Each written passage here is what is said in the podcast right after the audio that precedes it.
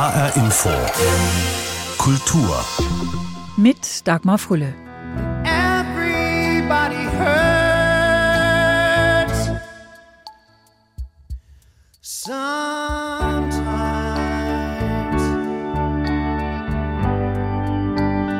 Everybody hurts. Sometimes. Everybody Hurts Sometimes singen REM und verkünden damit eine Binsenweisheit, die jeder und jedem von uns irgendwann im Leben mal bewusst wird. Der Schmerz trifft jeden. Egal wie arm oder reich, wie privilegiert oder eben nicht. Manche ein bisschen und andere mit voller Wucht. Viele von uns kennen den Gedanken, das Gefühl, da gibt es einen Tag, der mein Leben verändert hat. Vielleicht war es der Tag, an dem ein Kind geboren wurde, der Tag, an dem ein geliebter Mensch gestorben ist, oder vielleicht war es einfach ein Tag, an dem eine folgenreiche Entscheidung gefallen ist. Der Tag, an dem ein Krieg begann, an dem einer zu Ende ging, ein Tag mit einer besonders guten, unerwarteten Nachricht oder mit einer niederschmetternden. Der Tag, der mein Leben veränderte. Wenn Sie das beispielsweise in eine Suchmaschine eingeben, dann finden Sie eine Menge Geschichten. Jetzt gibt es ein neues Buch unter genau diesem Titel, Der Tag, der mein Leben veränderte. Geschrieben hat es der Journalist und Autor Tim Pröse. Er ist immer wieder in den Bestsellerlisten gelandet mit Biografien von Mario Adorf, Dieter Hallervorden oder Jan Fedder, mit Jahrhundertzeugen, die Botschaft der letzten Helden gegen Hitler, mit der Geschichte eines der letzten Überlebenden von Stalingrad oder den Erinnerungen an die großen Stars aus Funk und Fernsehen vergangener Jahrzehnte. Diesmal hat Tim Pröse nach Geschichten von Menschen gesucht, deren Leben sich buchstäblich von einem auf den anderen Tag verändert hat. Einige bekannte Namen sind dabei, wie Hans-Dietrich Genscher oder Konstantin Wecker, aber auch viele unbekannte Namen von Menschen, die aus scheinbar hoffnungslosen Situationen wieder ins Leben zurückgefunden haben. Tim Pröse hat sie über die Jahre sozusagen gesammelt. Ich hatte das Glück, in den letzten Jahren Menschen zu begegnen, die in einen Abgrund gefallen sind und die sich wundersam wieder aufgeschwungen haben, eben wie der sprichwörtliche Phönix.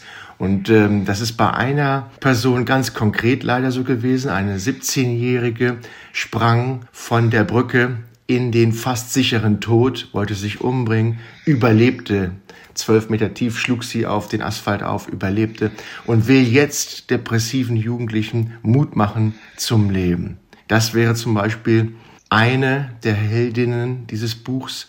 Ich habe aber auch eine Ex-Zwangsprostituierte begleitet auf ihrem Weg in die Freiheit. Ich habe die Geisel aus dem Gladbecker Geiseldrama treffen dürfen, die zusammen mit Silke Bischof und Dieter Adlikowski hinten auf der Rücksitzbank des BMWs saß. Ja, und noch viel mehr. Wie haben Sie diese Menschen gefunden und dann auch für Gespräche gewinnen können?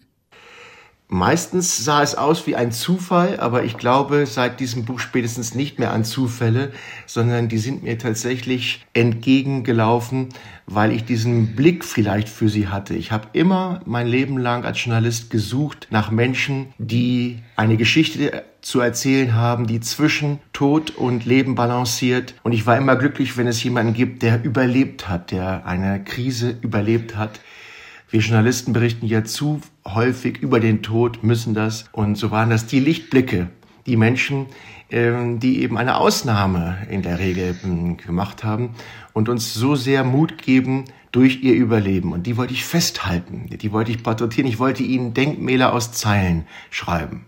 Was war zuerst da? Also hatten Sie die Idee, so ein Buch zu machen und dann kamen die Begegnungen oder war es andersrum, dass Sie solche Begegnungen hatten und irgendwann dachten, Mensch, daraus müsste man doch ein Buch machen?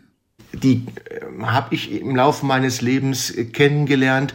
Zum Beispiel ähm, ein Holocaust-Überlebender, der ein Freund wurde. Und je häufiger ich ihm begegnet bin, ähm, wuchs der Wunsch stärker daraus, ihn ein Buch zu machen oder ihn zumindest in dem Buch mit aufzunehmen. Und so ging es auch mit anderen, die mir ans Herz wuchsen. Zum Beispiel ein Kriseninterventionshelfer, mit dem ich schon vor Jahren als sein Praktikant durch die Nächte gefahren bin und Todesnachrichten überbracht habe, da vor den Türen gestanden bin, wenn irgendwo eine Welt aufhörte zu sein.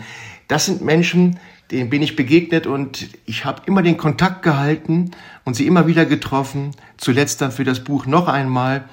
Und ähm, deswegen sind zuerst die Menschen da gewesen und dann kam das Buch.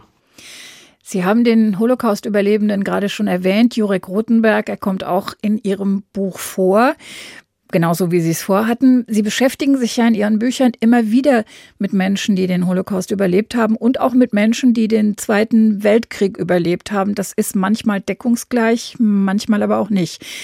Woher kommt Ihre Faszination für diese Zeit und für diese Geschichten? Ganz persönlich, weil meine Großeltern, wie so viele, geschwiegen haben.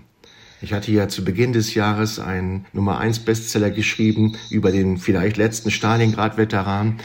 Dort habe ich einen Ersatzgroßvater gefunden. Und äh, für mich als Deutschen ist es ja so, wie für viele andere Deutsche, die nachdenken, ist es ja so, dass uns die Shoah immer noch bedrückt und dass es eine Last ist auf unseren Herzen und unseren Seelen. Und ich als Deutscher fühle mich irgendwie verpflichtet, die Überlebenden zu ehren. Und so ist es ein besonderes Glück in meinem Leben gewesen, dass ich Jurek Rothenberg begegnet bin, dem ich auch das Buch gewidmet habe und der erst vor kurzem gestorben ist in Israel. In Ihr Buch kommt auch eine Soldatin vor, allerdings nicht aus vergangenen Zeiten, sondern ganz, ganz aktuell. Sie war in Afghanistan im Einsatz, ist schwer traumatisiert zurückgekommen. Mm, für die Traumatisierten, teils sehr jungen Soldaten des Zweiten Weltkriegs hat sich ja niemand interessiert nach dem Krieg, zumal eben im Land der Verlierer. Wie ist das heute? Wie haben Sie das wahrgenommen? Wir stellen uns diesem Thema nicht. Wir lassen diejenigen, die invalide oder an ihren Seelen verwundet zurückkehren aus den Kriegen, lassen wir zu sehr alleine. Deswegen war es mein Wunsch, ich habe mich beworben in der Psychiatrie der Bundeswehr, habe mit den Chefärzten gesprochen und die haben mir erlaubt, dass ich tatsächlich eine traumatisierte Soldatin dort eine Woche lang begleiten darf. Und selbstverständlich hat sie das auch so gewünscht, sonst hätte ich das, das natürlich nicht so getan. Und ich habe erlebt, wie diese junge Frau auch zu meinen Phönixmenschen gehört, wie ich sie nenne. Auch sie ist in den Abgrund gestürzt und hat sich wieder aufgeschwungen wie ein Phönix. Und ich bin so glücklich, dass sie das überlebt hat und dass sie jetzt ihre Erfahrungen wieder weitergeben will an andere. Wie komme ich aus dem Trauma, das ich erlebt habe, wieder heraus? Ich gehe meine eigenen Wege. Welcome to this one-man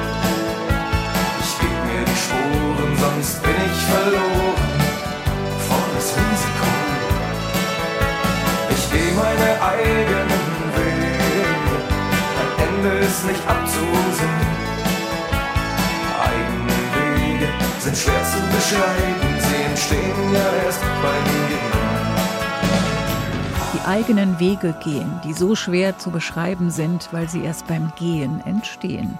Das klingt selbstbewusst und stark, was Heinz Rudolf Kunze da sang 1988. Läuft bis heute hier und da im Radio. Viele hören es gern und singen laut mit, auch wenn es dann doch gar nicht so einfach ist mit den eigenen Wegen. Heinz Rudolf Kunze spielt in jedem Fall eine ganz eigene Rolle im neuen Buch von Tim Pröse, Der Tag, der mein Leben veränderte, vor allem in einer der 15 Geschichten. Dazu gleich noch mehr. Das Buch beginnt und endet mit Hermann Sauer. Sein Name wird vollständig genannt und ist nicht anonymisiert wie einige andere, und das hat seinen Grund. Sauer tritt öffentlich auf, weil er auch öffentlich arbeitet. Er ist Kriseninterventionshelfer in München, ehrenamtlich, seit Jahren. Wenn er an Haustüren klingelt und in Wohnzimmer kommt, dann immer mit schlimmen Nachrichten.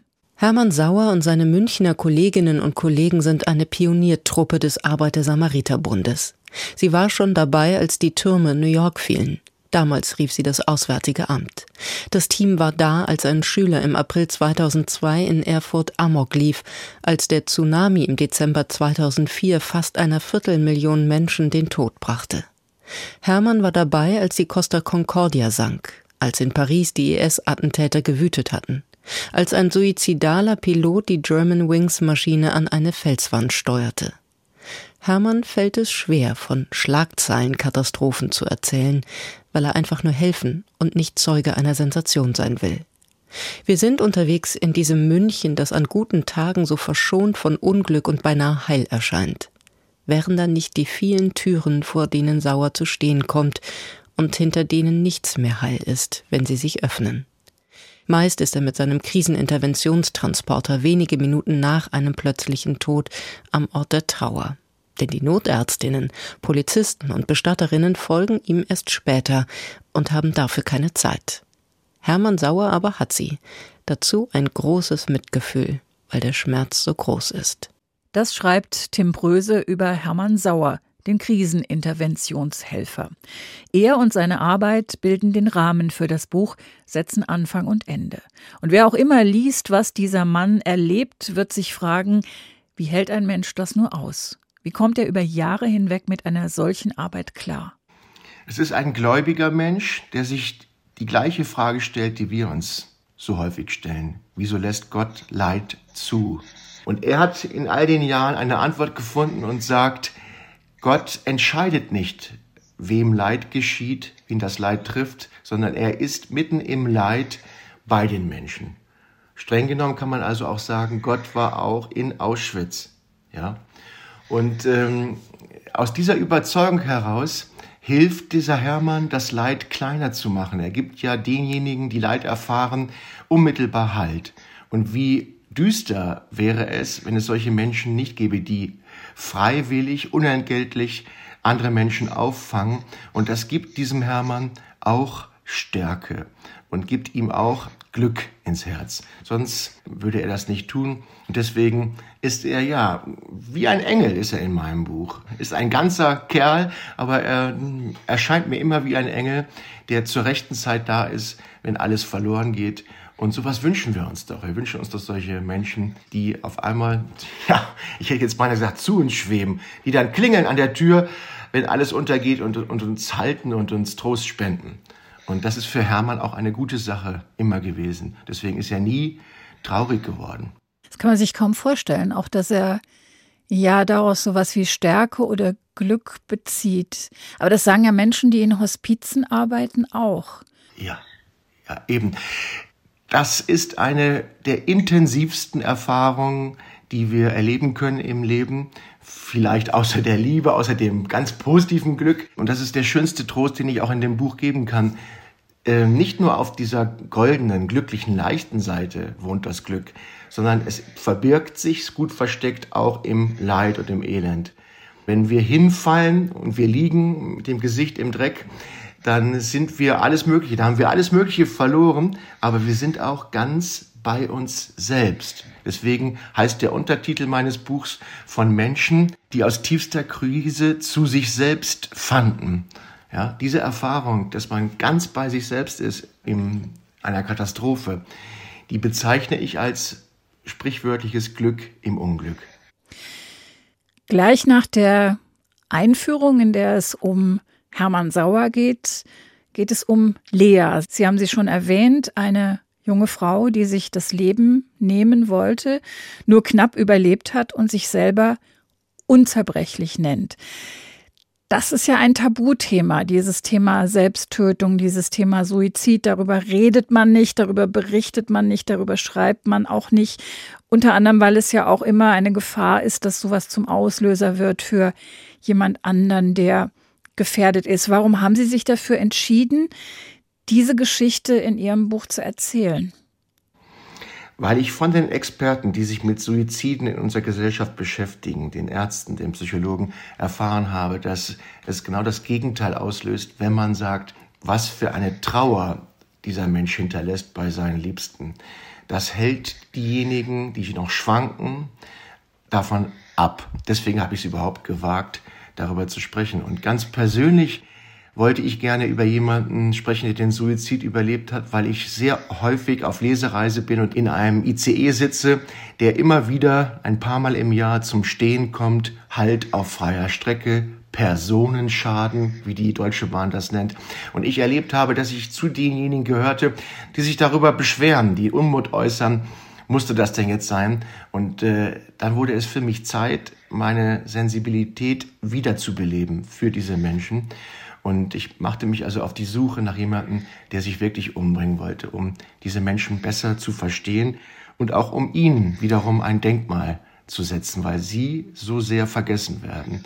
Wer denkt schon an den Menschen, der vor einem ICE zerschellt ist, während wir drin sitzen? Er bleibt völlig anonym und das fand ich nicht richtig. Wie geht es dieser jungen Frau, die ja wirklich nur sehr knapp überlebt hat und sich sehr, sehr, sehr mühsam, auch körperlich, gerade körperlich ins Leben zurückkämpfen musste? Bereut sie, was sie getan hat? Sagt sie, wie konnte ich nur so blöd sein? Oder wie, wie, wie geht sie heute damit um? Ich würde eher sagen, dass sie das annimmt, was sie damals getan hat, aber sich so wunderbar verwandelt. Sie ist jetzt 20 Jahre alt und äh, ich beobachte, wie diese junge Frau aufblüht, wie das Leben wieder zurückkehrt in ihre früher taube Seele, in ihre kranke Seele, dunkle Seele. Beobachte ich, wie jetzt wieder ein Strahlen in ihrem Gesicht liegt und mit dem steckt sie eben so viele Menschen an. Sie hat gesagt, gerettet wurde sie auch durch die Musik von Heinz Rudolf Kunze. Und deswegen haben wir zusammen Heinz-Rudolf Kunze besucht vor einem Auftritt, und, um ihm das zu sagen und haben das zusammen gefeiert, dass es eben Hoffnung gibt. Und bei Lea war es die Musik, die sie gerettet hat. Und auch das wollen wir ja weitergeben in diesem Buch. Wenn das in einem Film vorgekommen wäre, hätte man gesagt, meine Güte, wie melodramatisch, wie kitschig. Eben nicht, es ist das nackte Leben, und zwar auch das zerbrechliche Leben. Sie sagten es gerade schon, Dagmar, sie nennt sich unzerbrechlich, sie hat sich das eintätowieren lassen, dass sie unzerbrechlich ist, aber wir wissen, wie zerbrechlich das Leben war, als sie zwölf Meter in die Tiefe sprang. Insofern ist es kein Kitsch, sondern die sehr, sehr harte Wahrheit. Dass daraus neues Glück entsteht, würde ich auch nicht als Kitsch bezeichnen, sondern ja, als Gunst des Schicksals, als Gottes Fügung, äh, als Glück. Stehst du auch manchmal nachts vor dem Fenster und denkst, lieber Gott, wenn du mir jetzt kein Lichtzeichen schenkst, muss ich gleich vor Entsetzen vergehen. Denn ich fühle mich gerade so wehrlos und klein. Das Gewicht dieser Schwärze drückt mich vollkommen ein. Kannst du so ein Empfinden verstehen? Sitzt du auch mal vorm Glas und denkst, wenn ich nichts trink, kann's passieren, dass ich einfach spurlos versink in dem bodenlos schweigsamen Grauen. Und wie geht es dir dann? Und wie fängst du es an, wieder Glauben zu finden an das, was man kann? Und wie lernst du dir wieder zu trauen? Kleine Fee, es ist gar nichts dabei. Und sag deinen Satz, du hast drei Wünsche frei. Und du musst auch nicht länger mehr weinen. Komm, kleine Fee, und komm schnell, denn es eilt. Und sag deinen Satz, der mich froh macht und heilt. Und ich brauch von den drei auch nur einen.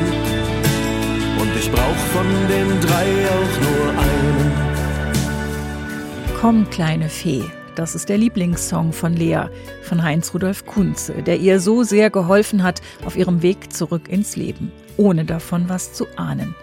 Ein Wunscherfüllungs- und Hoffnungslied nennt es Tim Pröse und schreibt über Lea so verborgen die Wurzeln ihrer Schwermut sind, so versteckt und vergraben sind auch die Erinnerungen an den Tag, als sie zu dieser Brücke ging.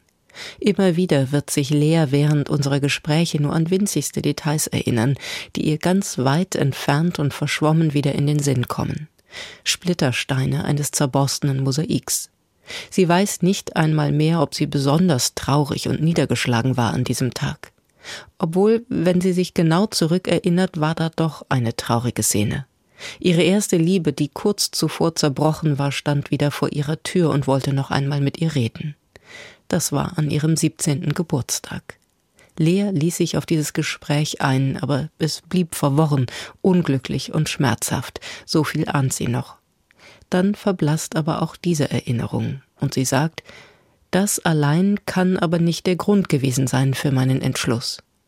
Diese junge Frau macht sich viele Gedanken um ihre Liebsten, vermutlich viel mehr als andere Jugendliche ihres Alters. Sie sorgt sich um ihre Mutter, ihren Vater, die Verwandten, darum, warum sie so ist, wie sie ist und was sie aus ihrem Leben machen sollte. Was sie nun verloren hat, warum sie das getan hat, wie sich nun alle fühlen. Ihre Eltern bieten ihr Liebe und Schutz. Diese Sicherheit kann Lea nutzen, um in Ruhe ihren eigenen Weg zu gehen, ganz ohne Schuldgefühle oder Erwartungsdruck. Und da schließt sich der Kreis zum Sänger Heinz Rudolf Kunze und seiner Bestärkung, die eigenen Wege zu gehen. Die Musik spielt für viele Menschen eine wichtige Rolle auf diesem Weg. Und das Kapitel über die junge Lea endet damit, dass sie sagt, sie sei sicher damals unter der Brücke von Gott aufgefangen worden zu sein. Das habe sie gespürt. Was mich wiederum zu der Frage an Autor Tim Pröse gebracht hat, wenn Sie auf all diese Menschen schauen, mit denen Sie gesprochen, die Sie getroffen haben und die neuen Lebensmut gefunden haben, welche Rolle spielt der Glaube dabei in einer ja doch so sehr säkularisierten Gesellschaft, wie wir sie heute haben? Die meisten von uns benennen es nicht so. Sie sagen nicht, es war der liebe Gott oder es war Jesus Christus oder es war Allah oder Mohammed. Nein, sie sagen, es war eine höhere Macht oder ich denke spirituell oder da muss noch was anderes sein, sagen sie. Wie immer es die Menschen auch nennen. Ich habe erfahren, dass bei allen 15, die wundersam mit dem Leben davon kamen, dass sie im Grunde genommen alle an einen Gott glauben. Zumindest seitdem. Und ähm, ja, vielleicht ist, ist das so. Äh, Harald Schmidt hat mal gesagt, wir werden alle auf den letzten Metern Katholik, hat er als Scherz gesagt. Äh, das muss nicht sein, aber ich glaube, wir werden alle auf unseren letzten Metern eine Gottesnähe äh, erfahren. Das wünsche ich jedem, auch allen, die jetzt noch daran zweifeln. Gibt es sowas wie ein Rezept für den Weg aus so einer Krise, also für das Leben nach diesem Tag, der alles verändert hat? Oder ja, anders gefragt, was verbindet die Menschen, die ihre Krisen bewältigt und so für sich einen neuen Anfang gefunden haben? Ein Rezept bitte nicht, denn ich habe keinen Ratgeber geschrieben. Ich habe nur Reportagen geschrieben.